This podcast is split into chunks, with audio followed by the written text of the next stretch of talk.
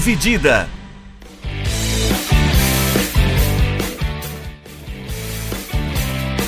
Salve amigos do podcast Dividida, chegando em mais uma semana com mais um episódio. No episódio dessa semana a gente vai falar do Campeonato Brasileiro. Essa é a nossa prévia do Campeonato Brasileiro que a gente espera do Campeonato Brasileiro de 2021. Sim, nós sabemos que o campeonato já começou, já está na quarta rodada, mas a gente vai aproveitar um pouquinho do que já aconteceu e do que a gente espera que vai acontecer e vai tentar dar um panorama dos times, dos 20 times que vão disputar essa primeira divisão nesse ano. Dividindo a tela aqui comigo, Vinícius Bringel. E aí, Bringel, tudo beleza? E aí, Milani, e aí, galera? Então é isso aí, Bringel. Você lembra, você lembra, sim, de agora, você lembra que o Daniele De Rossi já jogou no Boca Juniors? Eu lembro, cara. Eu gosto muito do De Rossi. Loucura, né? Se parar pra pensar é um negócio muito louco. Então, vamos começar aqui o programa. A gente dividiu os 20 times da primeira divisão em prateleiras. São quatro prateleiras. A Sim. primeira é a de times que vão disputar o título. A segunda, de times que vão disputar vagas na Libertadores. Né? E aí é um grupo um pouco extenso, até porque. E não exclui, assim, que todos, quase todos tenham vaga na Libertadores, porque se acontecer mais ou menos o que aconteceu na última temporada, né, de sobrar mais vagas por causa de Copa do Brasil e da Copa Libertadores e até da Sul-Americana, Sim. né, que também tem brasileiro na disputa, muitos times brasileiros podem disputar a Libertadores ano que vem.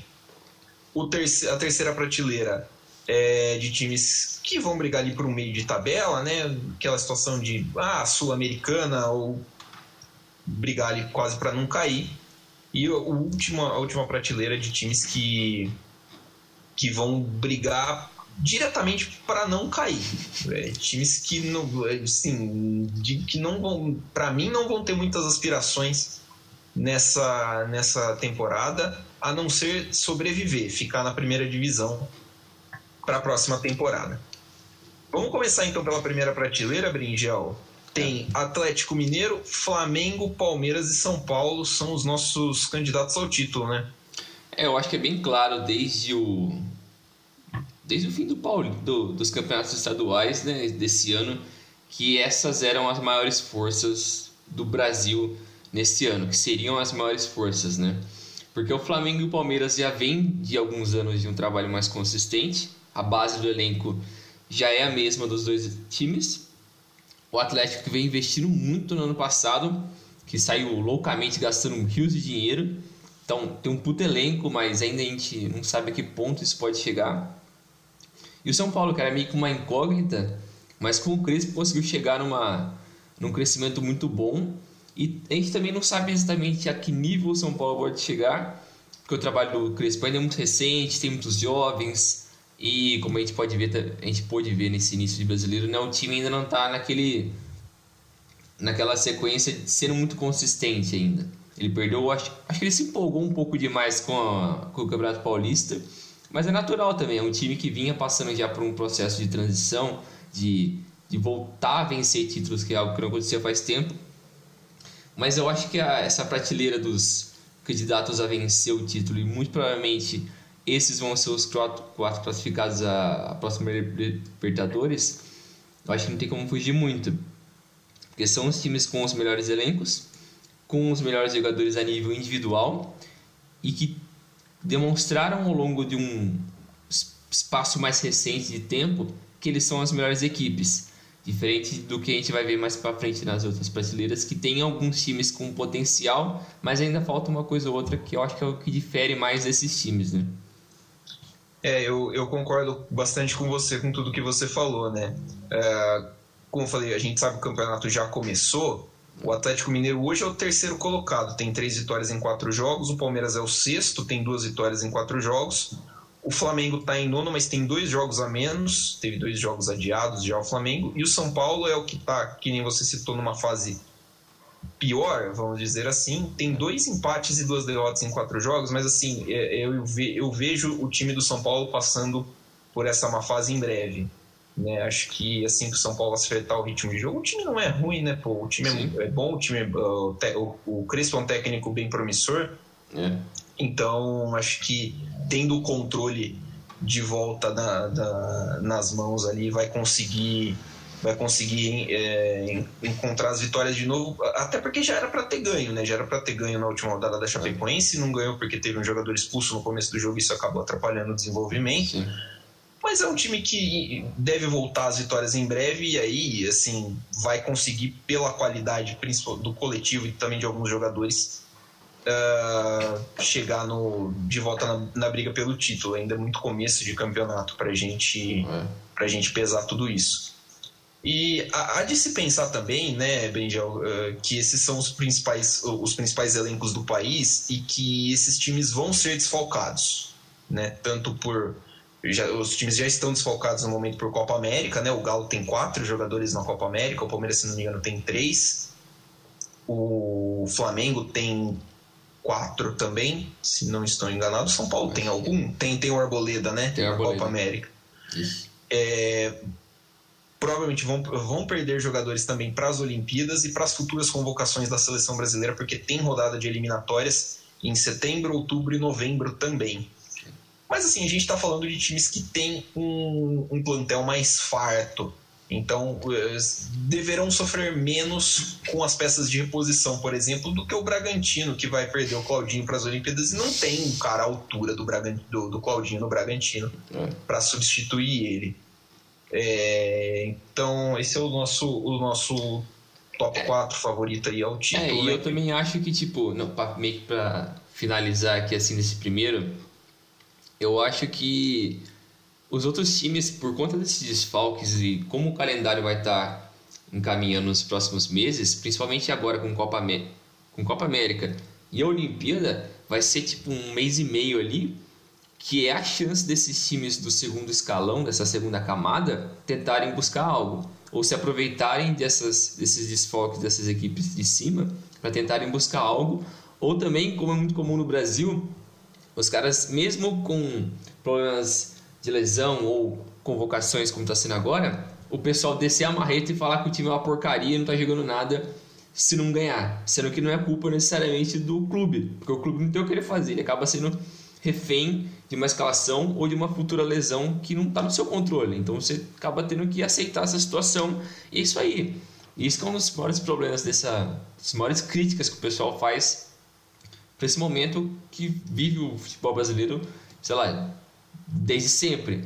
Que não tem a pausa para a data FIFA, que isso acaba fudendo todos os times, tanto que até o Flamengo. Ele queria fazer uma pausa do Campeonato Brasileiro agora durante a Copa América, né? Porque ele sabia como isso vai ser prejudicial para ele nesse mês. Eu acho que é o principal time que vai sofrer com isso é o Flamengo, porque alguns dos principais jogadores dele já estão fora. Arrascaeta, Everton Ribeiro, o Isla, o Gabigol, metade do time tá aqui já. Não tem o que tá. fazer. Então, se você perde isso, e eu acho que talvez o Bruno Henrique poderia ir para Olimpíada, eu vi um, um negócio o assim. Pedro. Pedro, Pedro foi convocado para a seleção olímpica. Isso. Mas então, é o cara que era para ser reserva do Gabigol, ou jogar junto com o Gabigol alguns jogos. Também pode ficar fora. Eu vi que o, o Braz falou que ele não vai ceder o, o, o Pedro, não. É, o Flamengo, o Flamengo já tá brigando, não quer ceder o Pedro para as Olimpíadas. Mas, assim, né? Eu acho que assim, é, às vezes compensa você ceder o cara se o cara quiser, se o cara pedir, né? Pô, fala assim, não, pô, eu quero porque assim, você vai deixar e aí às vezes o cara vai ser reserva do Gabigol na, nas oitavas da Libertadores, entendeu? É, mas aí eu acho que entra também naquela discussão que a gente vai fazer mais pra frente, que é da importância da Olimpíada no futebol Exatamente. masculino, que é um negócio, para mim, completamente ridículo você deveria fazer. Ou, ou você acaba com o futebol masculino na Olimpíada, ou você faz um sub-20. E é isso aí. Porque olha, olha o nível, essa brecha que eles dão de convocar caras sub, acima de 23 acima. anos. Olha o Daniel Alves, velho. Pelo amor de Deus, que ridículo. O Daniel Alves você ter vergonha na cara, velho. O cara quase 40 anos nas costas, ganhando mais de um milhão por mês. O cara quer jogar essa porra lá na puta que pariu. Pra quê? Vai se fuder, mano. Joga essa merda desse jogo.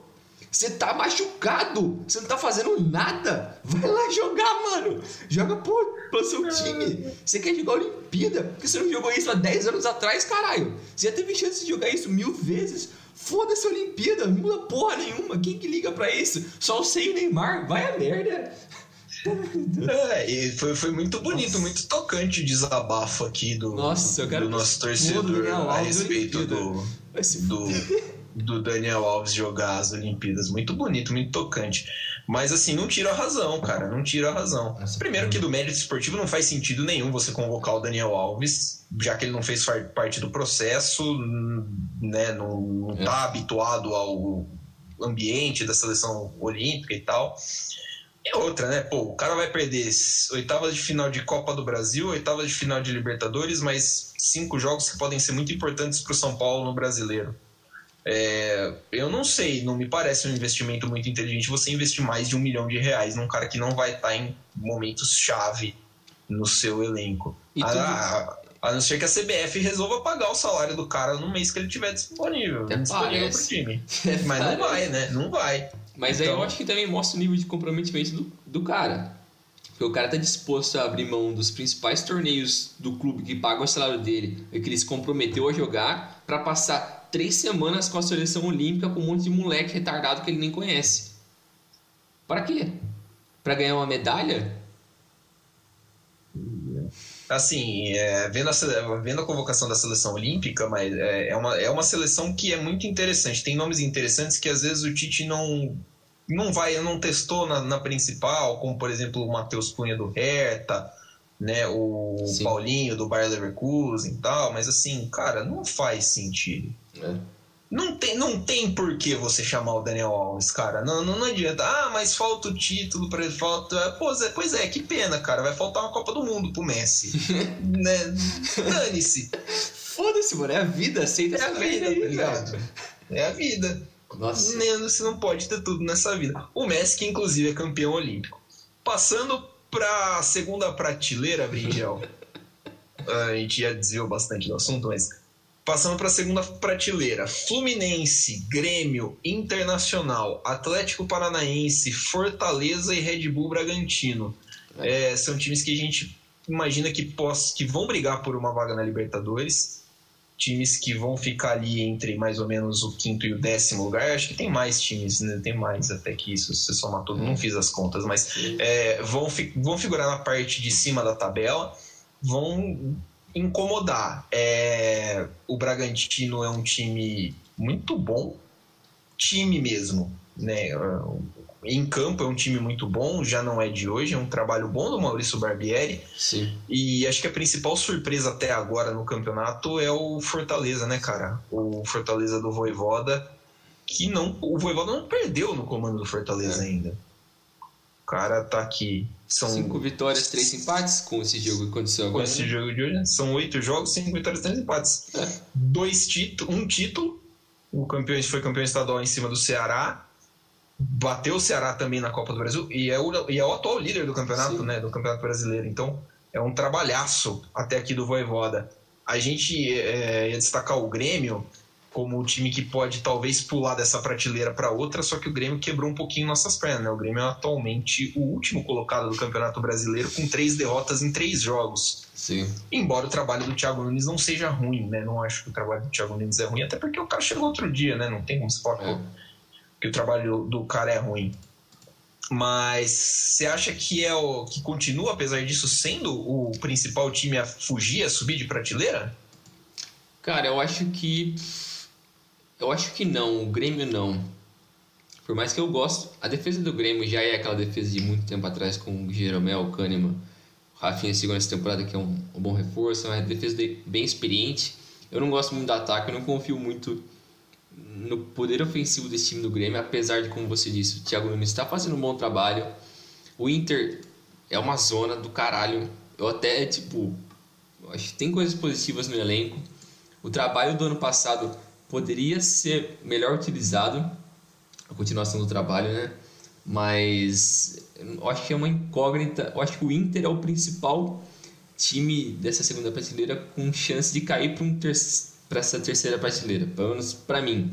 Quando você, quando você fala que podia ser melhor utilizado o trabalho da temporada passada, é tanto o trabalho do Kudê quanto o trabalho do Abel, né? Exatamente.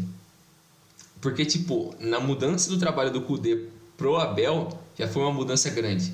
Porque o Abel tentou fazer um estilo de jogo diferente mais próximo dele, trabalhar com os caras mais jovens e deu certo. Foi bom ali, foi o que ninguém esperava. Só que aí chegou agora o Miguel Angel Ramírez. O Ramírez, que era um cara que eles já tinham feito um pré-contrato no ano passado, né? Antes do, do Abel anunciar que ia sair. Eles tinham acertado com o cara, beleza. Mostrava que você tinha uma confiança no trabalho do cara, que vocês apostavam nele, botavam uma fé. Tanto que o cara lá do Inter falou que o maluco ia ser o novo Alex Ferguson do Inter. Pelo amor de Deus, Deu três meses pro cara, mas se o cara. Ah, não, é palhaçada, né, cara? Ah, não dá. Eu não sabia que o cara tinha falado Ele tinha não é falado é possível, isso. Mano, não é possível. Mas enfim, aí mandou o cara embora, mostra que não tinha confiança nenhuma no trabalho do maluco. Então não dá para saber exatamente o que vai acontecer com esse trabalho do Internacional. Mas eu acho que o Grêmio está num estágio acima disso. O time, ele também é muito bom, mas eu gosto muito desse time do Fluminense. Eu acho que é um time que vem surpreendendo bem. O Roger, surpreendentemente, está fazendo um bom trabalho. Para minha surpresa, porque eu achei que ele ia fazer outra besteira. Porque depois, os últimos trabalhos dele foram muito fraco, muito fraco. Eu achei que ele ia fazer outra besteira nesse, mas o time está indo bem. Tem alguns bons caras gosto bastante. É, eu acho que o time tem. É um time com potencial para subir para essa primeira prateleira, para brigar ali com os outros quatro. Gosto bastante do time. E como você tinha falado também do Bragantino, é uma ótima equipe. Como equipe mesmo, eles sabem trabalhar muito bem. Desde o ano passado vem fazendo um trabalho muito bom. Não sei como eles vão lidar com a perda do Claudinho. E então eu acho que vai ter um impacto muito grande. É, mas eu gosto desse, dessa segunda prateleira. Eu acho que é bem equilibrado ali assim. Porque tem muito daqueles times. Antes da gente gravar, a gente fazer essa lista, né, a gente estava pensando onde colocaria esses times. Porque são caras, são equipes que têm um potencial para atingir um nível Libertadores ou talvez brigar por um título, mas ao mesmo tempo você fica com uma pulga atrás de orelha pensando, putz, eu acho que esses caras também podem brigar para classificar no máximo por uma Sul-Americana e é isso aí. Porque tem um certo desnível ali assim, porque é, é o padrão do futebol brasileiro, né? É algo que vem que é uma meio que uma tendência nos últimos anos. Mas eu gosto desse, desse segundo escalão, eu gosto, eu acho que o Fortaleza é uma grata alegria. Estou bem feliz com isso, que eu, eles souberam aproveitar bem o trabalho do, do Rogério. Do Rogério. Que o Rogério tinha deixado lá. Foi muito, muito sólido. Eu acho que ele deixou boas ideias para quem viesse depois dele. Então eu acho que está sendo bem, bem trabalhado lá. É, uh, esse segundo, essa segunda prateleira ela é muito interessante, né, cara? Porque é, as incógnitas estão aí. Eu gosto do Roger Machado, cara. Uh, para mim, ele foi até de certa forma injustiçado no Palmeiras quando ele foi demitido, porque uh, o Palmeiras nunca deu respaldo, né? O Palmeiras tem um sério problema de não dar respaldo para técnicos que não são medalhão. E aí pro técnico que é medalhão você dá respaldo até demais. Luxemburgo. O Filipão também, é. o Mano Menezes durou bastante. O Mano Menezes durou um turno no, no, no Palmeiras. Como? E, né? Impressionante. Uh, mas tem. Uh, você falou que é o principal candidato a, a subir de, de prateleira, né? Realmente. Uhum. É, eu, para mim, acho que ficaria entre Fluminense e Grêmio. Hoje, realmente, o Fluminense tem uma certa vantagem, né? Um time que está muito bem também na própria Libertadores. Então, é, vai, vai atingir o um nível competitivo. Não, não, não, não, acho que não tem ninguém do, do, do, Fluminense em seleção e tal. Então, é um time que não vai ser tão afetado por desfalque uhum. no, no decorrer das, da campanha, como o próprio Grêmio. O Grêmio também não vai. Então são times que podem se aproveitar dessas brechas e beliscar uma vaguinha ali em cima. No caso do, do Inter, cara, é assim, eu acho que é muito amadorismo da sua parte, da parte do, do, da diretoria, trazer o cara, porque o cara joga futebol de uma forma, não dar ferramentas para o cara executar o seu o, o que ele acredita e nem tempo. Entendeu? O cara ficou três meses aqui, meu. Não dá tempo de fazer nada em três meses. Coitado, o cara. cara. Tem tempo pra treinar, meu. Só que lá é assim: você perdeu um grenal, lixo. Lixo. Porra, horroroso. E assim, quem. Quando foi a última vez que o Inter ganhou um grenal? Nossa. Cara, eu vou até pesquisar aqui.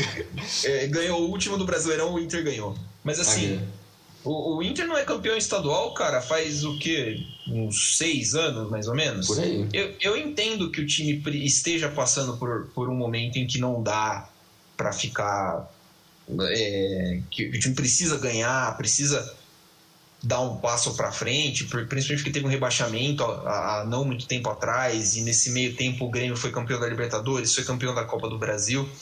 Mas você precisa entender o que você traz, entendeu? Você precisa entender que você trouxe o, o Ramires, cara, você vai ter que dar um ano para ele, para ele desenvolver o estilo com jogadores de acordo e tal. É um esforço que você precisa pensar a longo prazo. Se não, amigo, poupa seu tempo, poupa o tempo do cara e principalmente poupa o cofre do clube, porque você paga uma rescisão, o Inter deve ter pago uma rescisão muito da hora para ele. Não, eu acho que era na casa dos 2 milhões de, de dólares. Era algo assim. 10 milhões de reais, cara. É assim, que você jogou pela janela, porque você não tem planejamento. Entendeu? Ah, acho que falta, falta isso. Do... É, e eu acho que, tipo, essa, esse negócio do. Só pra finalizar meio que do Inter aqui, esse negócio da troca de técnicos, para mim é. Nossa, é algo que não entra na minha cabeça como o futebol brasileiro não aprendeu a entender o que é a importância de um técnico de futebol, de um técnico em qualquer esporte do universo. Cara, ele vai fazer mágica. Se o atleta não for lá e correr com a porra da bola, não tem o que ele fazer. Se o cara não for talentoso para fazer alguma coisa, não tem o que ele fazer. Não tem o que você fazer. O maior exemplo disso é o Cruzeiro. Os caras moem técnico cada três semanas. Três semanas, pô. E você vai fazer o quê? O Cruzeiro não tem dinheiro, não tem jogador, não tem base, não tem milagreiro, não tem Jesus do lado deles, não tem ninguém, velho. Não tem o que você fazer, não tem. Mano, não tem o que você fazer. E os caras ficam mandando um monte de técnico embora. A como única coisa. Fosse... Mano, como se eles tivessem alguma coisa para fazer, velho. Não tem o que fazer. A única coisa que o Cruzeiro tem é dívida, né? Ah, eles podem distribuir, distribuir pra todo mundo. Quem quer mais dívida? Top. Se botar, botar a dívida para jogar. Mas é, cara, assim, é, você tem que entender, você tem que ser realista em relação ao que você tem nas mãos. O Inter, o Inter potencialmente tem um dos melhores jogadores do Brasil no Tyson? Tem. Bacana. O Inter tem um elenco que vai dar suporte pro Tyson carregar e chegar no título brasileiro? Não acho. Também não. Não acho. Então, precisa entender. Ah, o Miguel Angel Ramírez gosta de jogar lá o jogo de posição, é, dá trabalho porque você precisa de muita aplicação tática. E aqui no Brasil o jogador tem um pouco de preguiça dessa parte. Então você precisaria ter uma leniência maior com a demora no trabalho. Você precisaria dar reforços que encaixam nesse esquema dele. Foi dado? Não foi dado. Então, cara.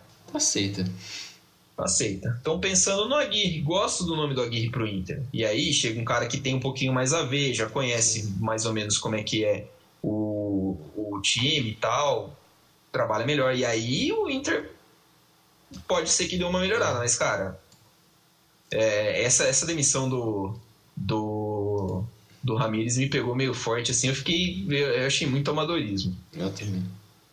Uh, Atlético Paranaense, time interessante. O Antônio Oliveira é um técnico novo.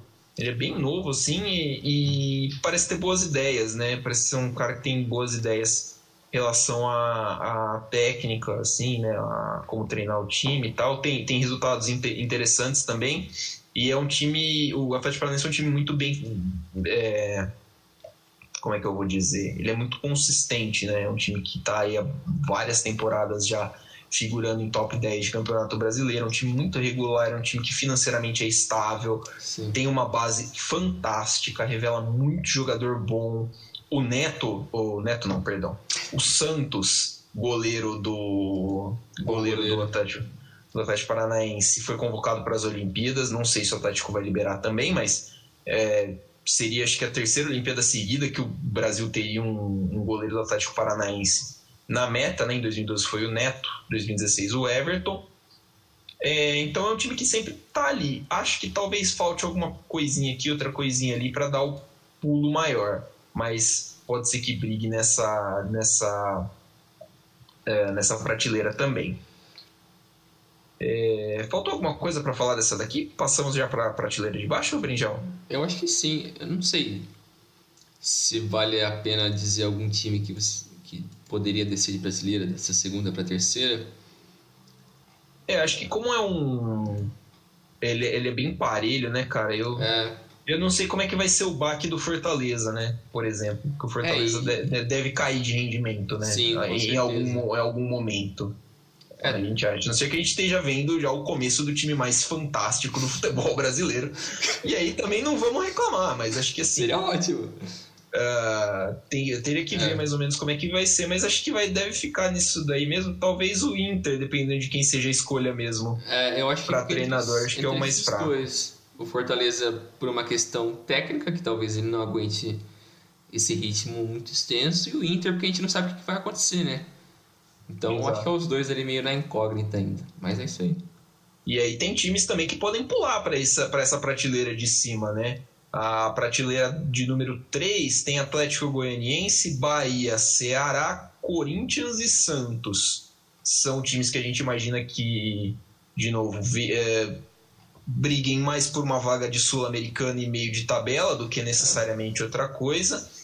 É, o Ceará tem um trabalho há bastante tempo já do Guto Ferreira, né, um dos técnicos mais longevos da Série A, se não for o mais longevo da Série A. O Atlético Goianiense com o Barroca tá indo muito bem. É, é o atual vice-líder do. Não, minto. O Atlético Goianiense perdeu um jogo no, no meio de semana? Não. Tá aqui, tá em oitavo. Sete pontos. Tá três pontos atrás do Fortaleza. É o oitavo lugar. Sete pontos são duas vitórias e um empate. Não perdeu ainda no Campeonato Tá. Brasileiro. É, eliminou o Corinthians na, na Copa do Brasil. Joga um futebol interessante. É, então, assim, é um time que às vezes pode pintar aí uma surpresa, né? É. O Bahia do Dado Cavalcante é uma incógnita para mim, principalmente. Conseguiu uma virada muito interessante na, na final da Copa do Nordeste contra o Ceará. Ah, mas foi eliminado na fase de grupos da Sul-Americana, quando tinha um grupo relativamente acessível. E a dupla paulista vai passar um cortado aí nesse Campeonato Brasileiro, cara. É, eu acho que o Bahia e o Ceará são equipes que eu gosto bastante. Por mais que elas tenham as suas limitações, tem alguns nomes de destaque ali que dá pra esperar algo a mais. Só que também é muito de tipo, o elenco é muito curto, tem uma dificuldade técnica na defesa, que os- a defesa dos dois times eu não, eu não confio muito não.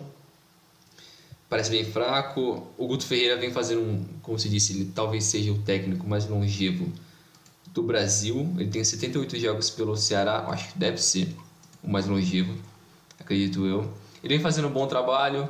O time foi campeão da. da ele foi vice-campeão né, da estadual e da, da. Copa do Nordeste. Que mostra que ele também ele tá ali nos contenders no, a nível Nordeste, que é o, onde o Ceará, o Ceará deve estar, né? O, é o lugar do Ceará competir por esses títulos. Sim. Mas eu acho que almejar muito mais que isso é difícil para o Ceará, porque depende de um investimento que eu não acho que eles estão dispostos a fazer. Coisa que o Bahia, pelo menos para mim, era uma equipe que buscava mais esse investimento a, a curto e longo prazo também.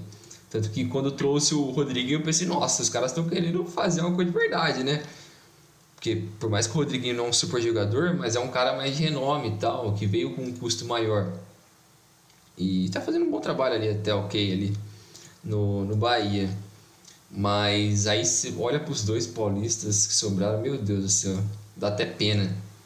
Não porque, tipo, eles são rivais e tal, mas é, é constrangedor ver times da grandeza deles tão mal assim. Principalmente o Corinthians, cara. Meu Deus, parece que não tem salvação.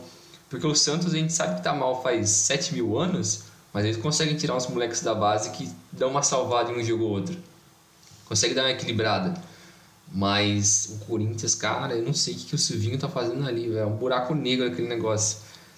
Porque, cara, se você pensa a escalação inicial, meu Deus do céu, o ataque e o meio-campo é um- é nojo, velho. É só refugo, só cara aleatório. Meu Deus do céu, dá, dá pena. Não sei o que, que esperar desses dois, não. É, eu dei uma olhada aqui no, no nosso roteiro, pelas datas que eu coloquei aqui, parece que é mesmo o, o Guto Ferreira, o técnico que está mais tempo no comando do, dos Guardiola. times da Série A. É, você tinha falado deles não fazerem talvez um, um, investimento, às vezes não, não, não tem como, né? É um time que, lembrando que é um time que não, não recebe a verba, por exemplo, de estadual que a gente recebe aqui nos times do Sudeste, a verba própria do, do, do Brasileirão não é tão alta, né? Então, assim, o, o que necessitou a contratação do Rodriguinho pelo Bahia é uma baita contratação, porque é um cara que está acostumado com um salário de sul-sudeste, sul, né? Chega com um nome de sul-sudeste e chega para um teoricamente, claro, é um time que precisou se arrumar muito financeiramente para conseguir a contratação dele, ao contrário do que a gente vê acontecendo aqui no Sudeste toda hora, né? Você chega, por exemplo, o, o, acho que o principal exemplo é o Cruzeiro da é. outra temporada, que sem dinheiro traz qualquer cara, paga qualquer salário e aí entra num buraco negro financeiro e não sabe por quê. É. Então, assim, é, é eu vejo muita gente citando a criação da Copa do Nordeste como um dos fatores principais para que, essa, que haja essa organização entre os Sim. principais clubes de lá, né? O Bahia, o Ceará, o Fortaleza, uh, os times de Pernambuco. Uh, é um passo muito importante para que esses times possam competir de uma forma mais justa uh, com os outros times do país, né? Porque o, o, a diferença financeira entre entre os times da região sul-sudeste para lá é, é muito gritante, assim, é, é muito desigual e não deveria ser assim. É, e também eu acho que é, a importância da Copa do Nordeste é muito maior porque você cria outra motivação para os clubes do Nordeste, para os grandes não se apequenarem, entre aspas, diante dos grandes do Sul e Sudeste, e também você não acabar com a esperança dos times médio e pequeno do Nordeste, porque se eles não conseguem bater de frente com os times da região deles, imagina com o resto. Então, pelo menos você Exato. consegue criar uma competitividade ali e cria, pelo menos, uma, um interesse por parte do público também, porque eu sei que pro torcedor do Nordeste, a Copa do Nordeste é muito mais interessante do que tentar, sei lá, classificar para Libertadores no, no brasileiro, porque eles sabem que é inviável. Então é muito mais interessante. A rivalidade regional voltou a esquentar, então acho que é algo que foi fundamental para o crescimento do Nordeste nos últimos anos e até para essa performance na, na Copa do Brasil desse ano, né? que se não me engano tem Sim. seis classificados da, do Nordeste nas Nordeste. oitavas, que é um negócio gigante, que é um mérito das equipes do Nordeste que estão conseguindo ser mais consistentes nos últimos anos e mostra como o Sul e o Sudeste vem caindo muito de nível. Então eu acho que as coisas estão estão dando as dadas devidas oportunidades para eles, né? Exatamente, né? Os, os times do Nordeste conseguiram estão é, com um desempenho muito interessante, muito bom nessa Copa do Brasil. O único time do, do Nordeste que foi eliminado, se não me engano, nessa última fase foi, foi o. Vitória. Foi o Ceará, não. na verdade, que perdeu do Fortaleza. O Ceará eliminou o Inter. Verdade. O, o Ceará eliminou o Inter, então o último time que, o único time do, do Nordeste que perdeu nessa terceira fase foi o, o Ceará eliminado por um time do Nordeste. E aí também, claro, tem o, o, o, outro exemplo é o. Ah não, pô. O 4 de julho também caiu, né? O 4 de julho também caiu pro São Paulo. Acabei de lembrar de mais um. Uhum. Mas o. O ABC, por exemplo, que é um time da terceira divisão, eliminou a Chapecoense, que é da primeira divisão. Né? Então é, é uma competição que, uh, por exemplo, para um time como o ABC da terceira divisão, que joga contra os times da primeira divisão do Nordeste, é, você cria uma competitividade maior, né? Você ajuda o time a desenvolver um, um, um, uma competitividade maior e um senso de time melhor. É. Uh, continuando aqui nessa, nessa mesma prateleira, o Atlético Goianiense, apesar da, da, do desapontamento na Copa Sul-Americana, né, vem fazendo um trabalho bom no, nas competições nacionais, é um time enjoadinho de jogar, tem, tem, não tem nem, ninguém assim de nome, né, no, no, no, elenco, mas é um, um time que tem tá, tá, um trabalho de grupo muito forte. Mostrou contra o Corinthians variação, mostrou contra o Corinthians nos três jogos né, que fez ali no começo do, da temporada, no começo do Brasileiro e a Copa do Brasil, que sabe agredir, sabe marcar também. Então, um trabalho interessante. E quanto aos dois rivais, cara, é. Putz, é difícil, né? Eu boto fé no Santos do Diniz eu sou eu já falei mais de uma vez aqui que eu sou muito fã do Diniz. Boto fé, acho que se ele conseguir controlar o tom que ele se comunica com os jogadores e não chamar ninguém de perninha mascaradinho, pra molecada, é, ele A tentação é muito grande. A tentação é grande, né? A mão com os caras ficam vermelhos, né? Tipo, vai explodir, tá ligado? Mas se ele conseguir, cara, é, ele vai ser um puta de um treinador pro Santos pra, pra desenvolver a molecada que chega, que o Santos tem essa tradição, né, de, de sempre revelar bons jogadores, tem uma molecada boa surgindo e, cara, botou para jogar, se der certo, embala mesmo. Ah, não acho que o Santos vai brigar por muito mais coisa que isso. É um time que perdeu muita coisa da, da final da Libertadores para cá, perdeu um, praticamente um jogador importante por zona do campo, né, cara? Perdeu o principal zagueiro, perdeu um dos principais meio-campistas, perdeu um dos principais atacantes. Então é difícil. É muito difícil. É um time que tem é muito limitado financeiramente para para buscar reforços, não dá para fazer grandes contratações, tanto que eles trouxeram o, glorioso Camacho do Corinthians então. E o é... Gansão vem aí, hein? Gansão vem aí pra destruir. Nossa senhora, a 15 por hora. é... Imagina o Ganso na mão do Diniz. O Diniz vai matar ele, vai dar Nossa senhora. O Diniz é capaz de escalar o Ganso na, na zaga só porque ele tem a saída de bola boa. Olha. Diniz visionário, hein? Imagina o Ganso na linha alta do Diniz tendo que correr atrás dos atacantes, fi. Vai vendo. A situação do, do Corinthians, por outro lado, é muito desesperadora, cara. É assim, é, não, não é animadora, não. É um negócio. O Corinthians ganhou do América Mineiro, que é um dos piores times do campeonato. É, empatou com o Palmeiras sofrível, que precisa reencontrar o. tá para reencontrar o rumo aí, né? Com lesões, muitos desfalques. É, e, cara, para o Silvinho é um trabalho que ele vai precisar suave, ele vai suar sangue. Hum, dependendo, cara, dependendo muito de resultado, não sei se ele chega no fim do ano empregado ainda. Eu acho que uh, se, a, se, a, torcida resolver pressionar porque os resultados não estão vindo e vai ter muito resultado que não vai vir, como por exemplo tomou uma virada ontem no, do Bragantino perto do final do jogo e tal. É, cara, não, não, não vejo assim o Corinthians brigando diretamente por por rebaixamento, porque acho que tem um time pior. Mas vai ser uma temporada. Imagina um campeonato brasileiro bem, bem sofrível para o torcedor corintiano. Pelo que você falou, tipo, o time não é bom. Não, não adianta a gente enganar aqui. O é. time do Corinthians, para mim, é ruim. O time do Corinthians não tem dinheiro para contratar gente nova. E quem é contratado geralmente é contratado para o sub-23 porque parece ser favor para empresário. É um padrão no Corinthians chegar reforço para o sub-23. Ah, chegou fulano de tal para o sub-23. É, então, assim, eu sei lá, né, cara? É. Tem muita coisa estranha acontecendo no Corinthians.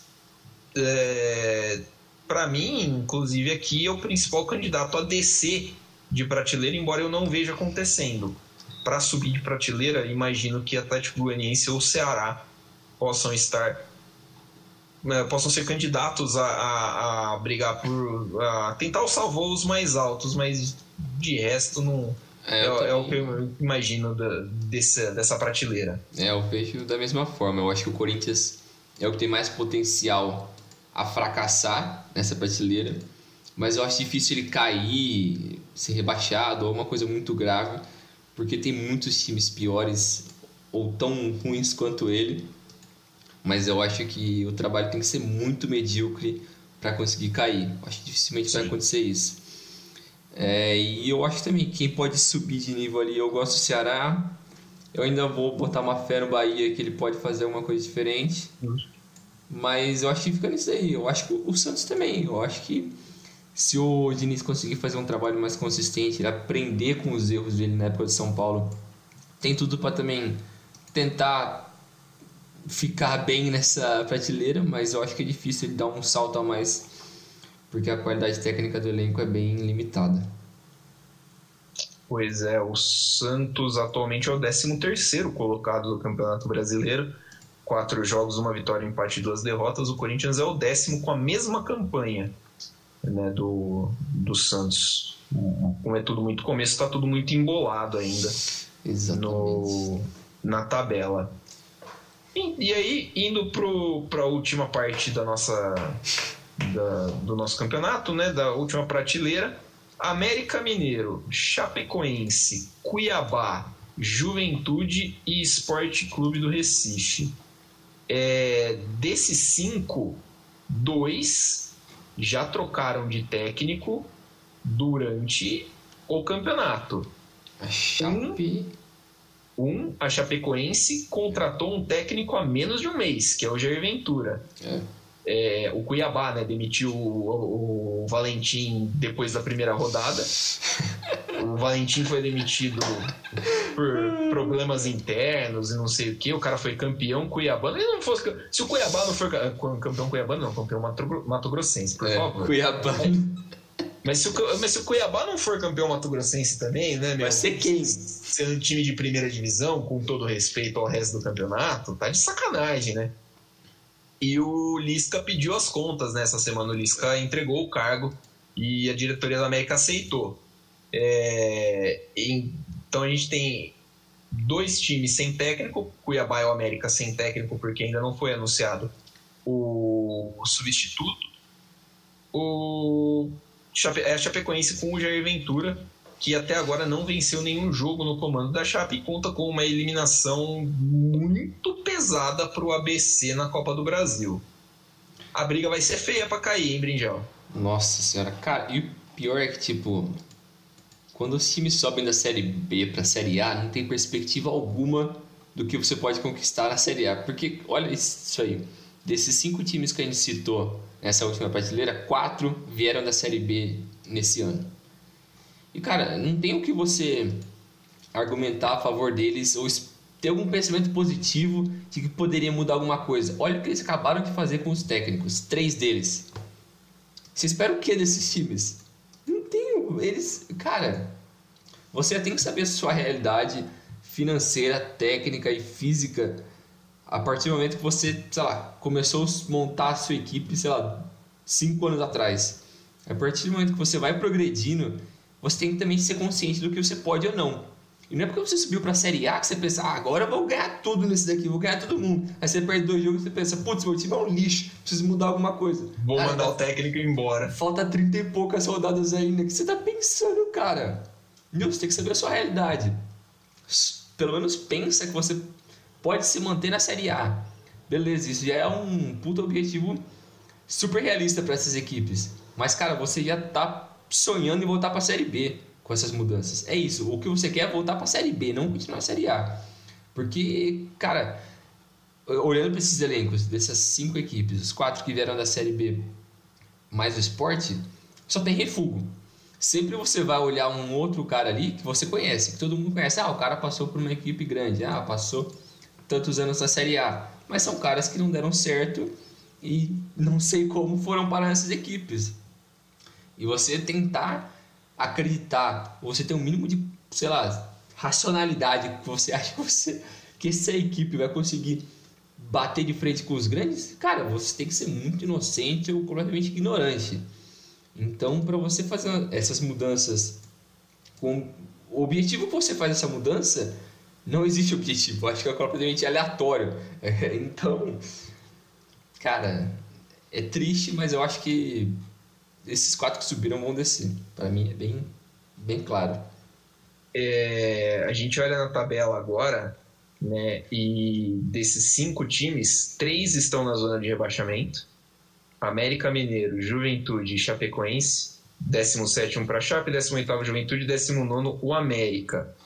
O América tem um ponto, o Juventude e Chape tem dois. O Cuiabá é o 15, também tem dois pontos, só que tem um jogo a menos. E o Sport é o 11, tem 4 pontos, porque venceu hoje o Grêmio por 1 a 0 é, Cara, é, é, eu sinceramente acompanhei a Série B ano passado, vi muita organização da parte do América, vi muita organização da parte do Cuiabá, principalmente. É, muita seriedade em tocar um projeto. O Lisca estava muito tempo no América, estava fazendo um trabalho muito bom mas ele não resistiu. Desde que o, o América eliminou o Cruzeiro na, na, semifinal do Campeonato Mineiro, o América não venceu mais. E aí inclui também uma eliminação nos pênaltis na Copa do Brasil para o Criciúma, que foi. O Criciúma é um time hoje está na Série C, que caiu para a segunda divisão do Campeonato Catarinense, cara. Meu Deus. Assim, não, não, não é um time forte, entendeu? Esse é o ponto. Não é um time forte. Um time de primeira divisão deveria ter conseguido essa eliminação. Então o Lisca entregou o cargo. O que me surpreendeu foi o Cuiabá, que se diz um projeto sério, um time sério, um time empresa, basicamente. É, é, é, um abraço, Mauro. É, demitiu Alberto Valentim depois da primeira rodada. Isso aí, cara, eu tinha, eu tinha alguma esperança que o, o Cuiabá fosse em menor escala o que, o que foi o Bragantino na última temporada.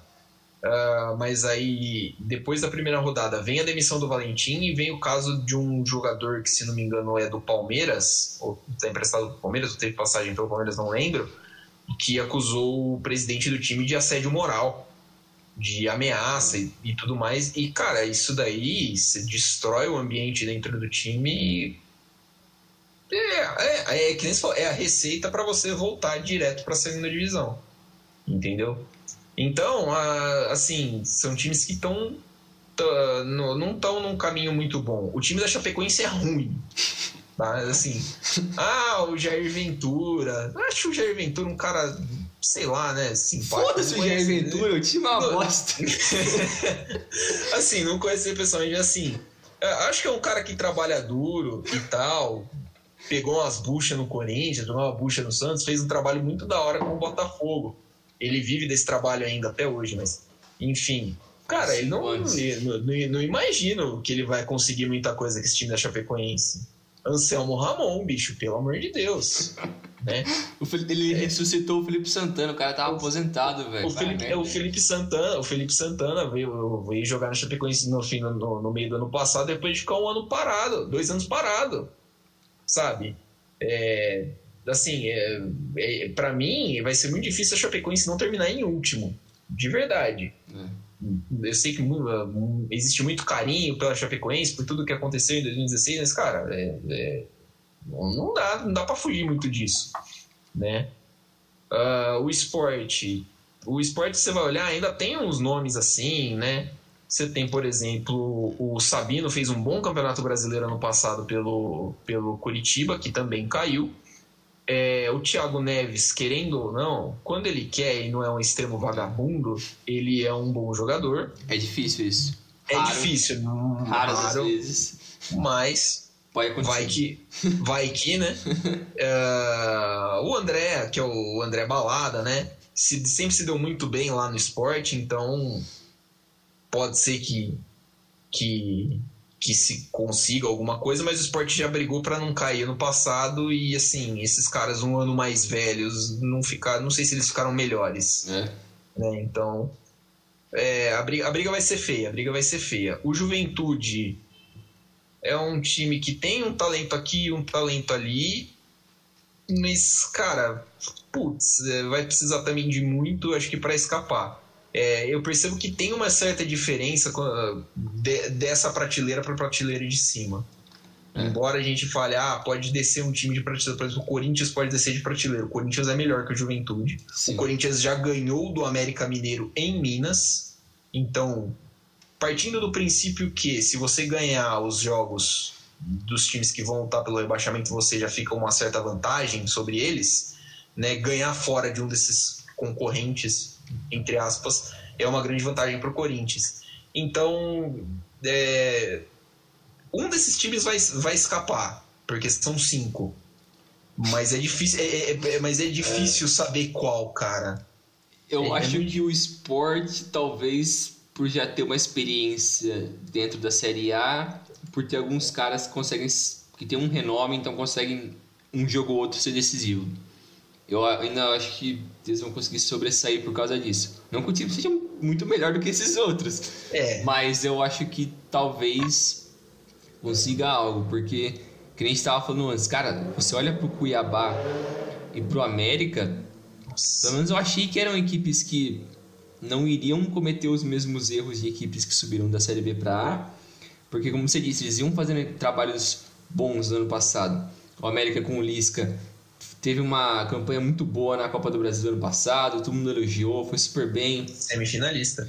Todo mundo esperou, pô, esse ano vai continuar bem e tal. O projeto com o Lisca tá 10 ali, Cuiabá também foi um projeto super bom. Aí os caras do nada ficaram malucos.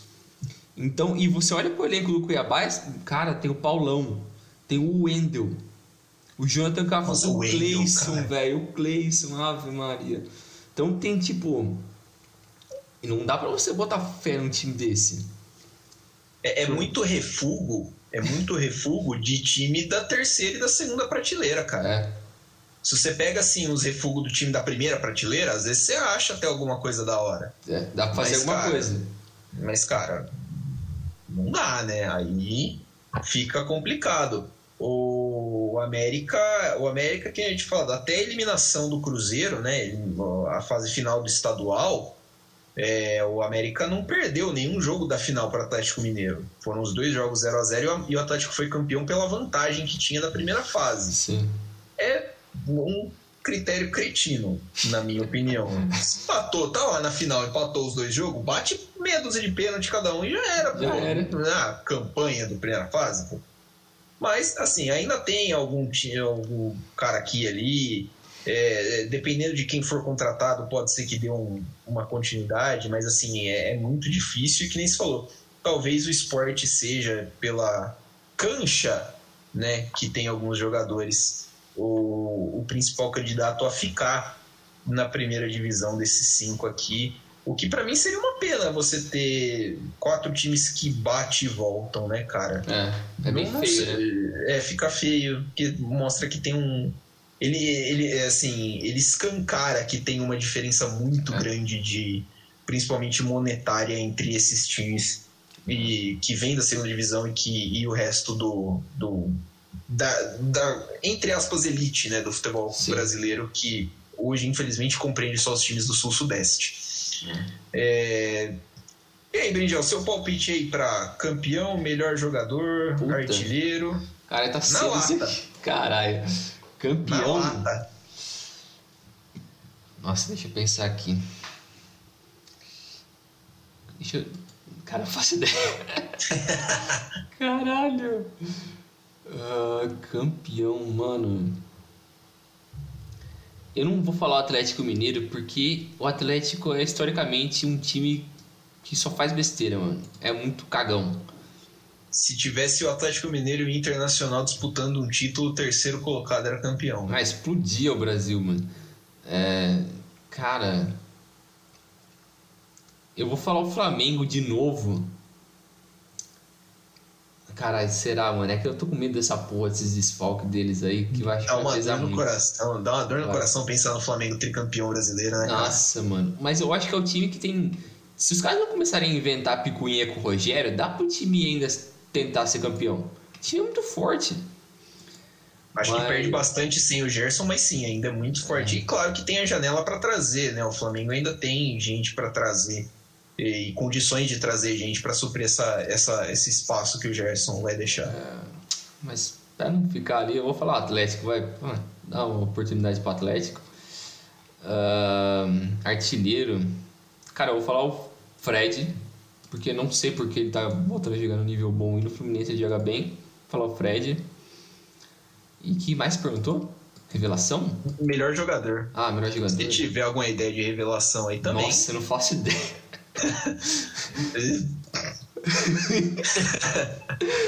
melhor jogador. Cara, eu gosto muito do Nath Fernandes, velho. Se o Atlético for campeão, Nath Fernandes, então, velho. É, acho que é justo. As, as minhas apostas são bem parecidas com a sua. Também, eu acho que esse ano o Atlético quebra a sina de ser o eterno cavalo paraguaio do Brasil.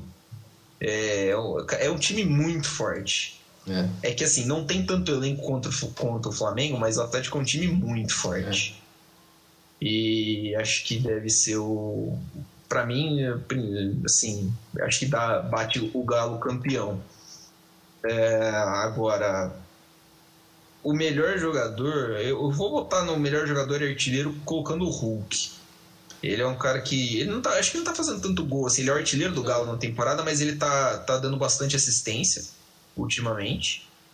É, mas acho que caso seja o Galo campeão e o, e ele faça bastante gols, imagino que ele também deva ser o, o, o melhor jogador do, do campeonato.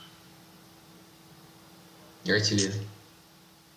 É, e artilheiro ah, também, ah, né? tá, você falou os dois. Yeah. É, se, se ele for artilheiro, imagino que ele possa ser o melhor jogador do campeonato. Mas a, a concorrência dele vai ter provavelmente Pedro, Gabigol e, e o Fred também. A, É. Gostei dessa lembrança do Fred. O Fred tá fazendo um ótimo começo É. né, de, de, de brasileiro, assim, uma ótima temporada até aqui.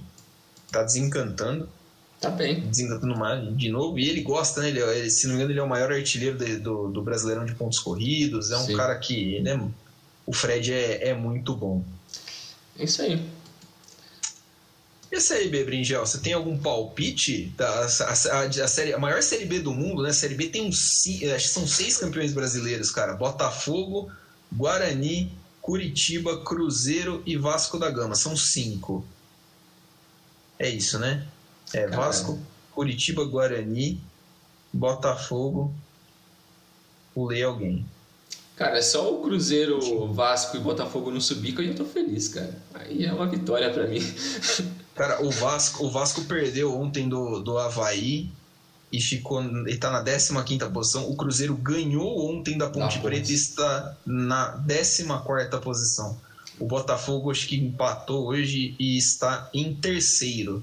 É. O Bota... Quem diria que o Botafogo, que é um, um time ferradaço, é um dos mais ferradaços, ah, é o mais próximo de subir, cara. Que loucura. Né?